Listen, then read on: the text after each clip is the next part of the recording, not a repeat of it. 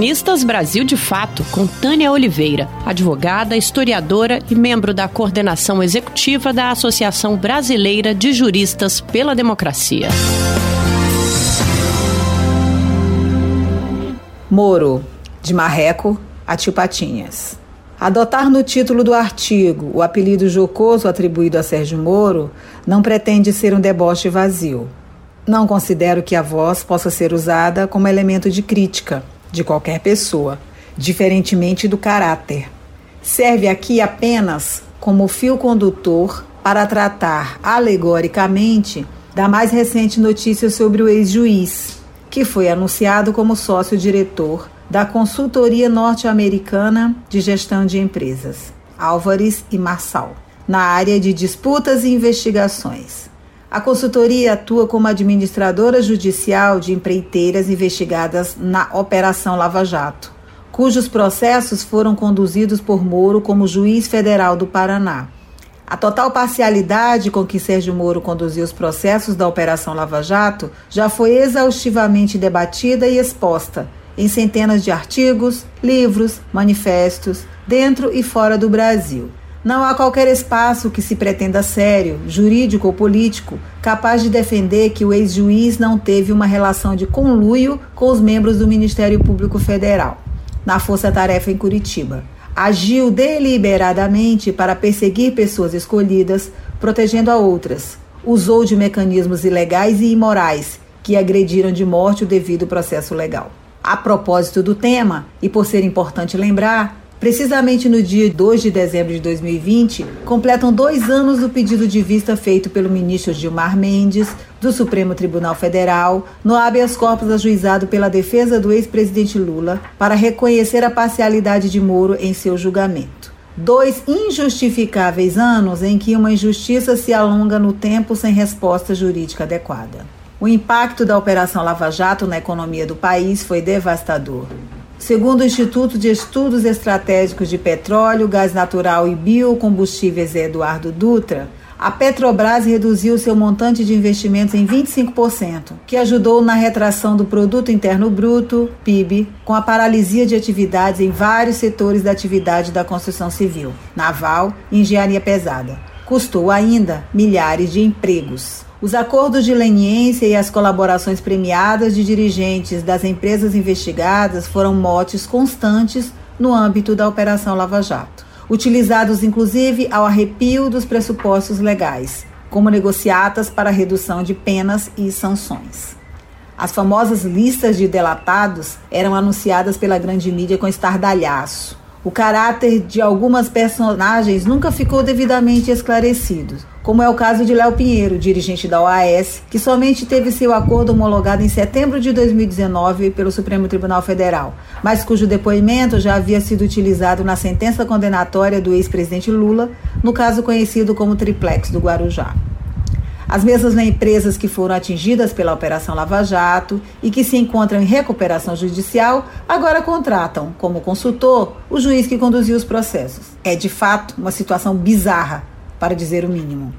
E o novo consultor é anunciado por suas qualidades como liderança de investigações anticorrupção e aconselhamento de clientes.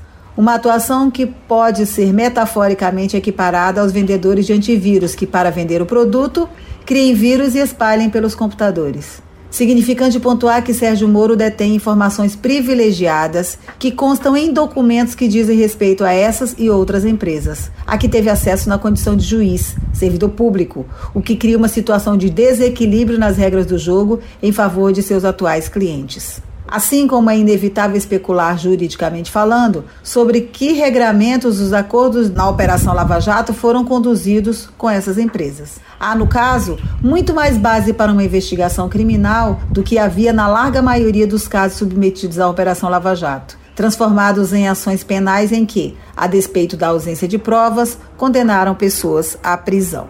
Quando Sérgio Moro aceitou o cargo de ministro da Justiça de Jair Bolsonaro, deixou patenteado que sempre fora um político que estava no cargo de juiz. Cargo esse que utilizou para prejudicar fatalmente pessoas escolhidas, enquanto protegia outras.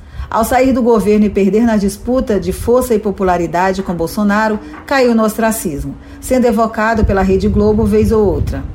Em tempos recentes, tem protagonizado fatos que não deixam dúvida de que qualquer apego à sua biografia de combatente da corrupção torna-se relevante diante de somas vultosas de dinheiro. Antes de aceitar o cargo de sócio da empresa de consultoria norte-americana, Moro produziu um parecer para a defesa do israelense Benjamin Statement bilionário da mineração que foi investigado pelo FBI e é alvo da justiça na Suíça, nos Estados Unidos e em Serra Leoa, na África, por suspeitas de corromper governantes, lavar dinheiro, sonegar impostos e violar direitos humanos e leis ambientais. E que já foi preso a mando das autoridades da Suíça e de Israel. A Operação Lava Jato foi uma grande farsa, alimentada pela mentira sistemática, bem contada e publicamente representada, exibida como um grande espetáculo nos meios de comunicação. A realidade que produziu, nutrida pelos discursos de ódio e negacionistas da extrema-direita em ascensão, criou uma realidade paralela de heróis que vão sendo desconstruídos à medida que suas máscaras caem. Entre tantas revelações de práticas desviantes, ao longo dos anos de investigação pelos membros do Ministério Público na Força Tarefa e pelo próprio juiz, sempre houve evidências da busca de ganhos financeiros, como a criação de uma fundação para gerir dinheiro público e palestras dentro e fora do país.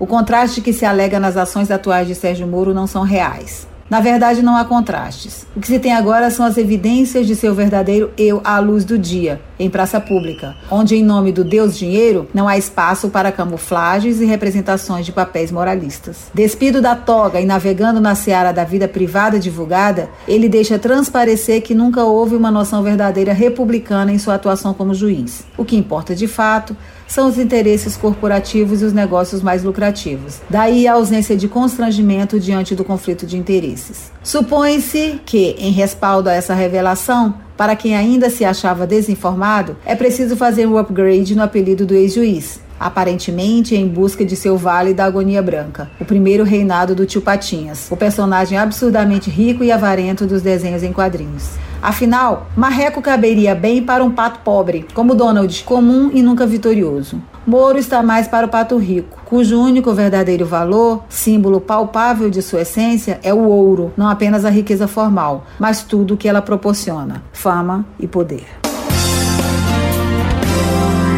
Você ouviu a advogada e historiadora Tânia Oliveira, da coordenação executiva da Associação Brasileira de Juristas pela Democracia.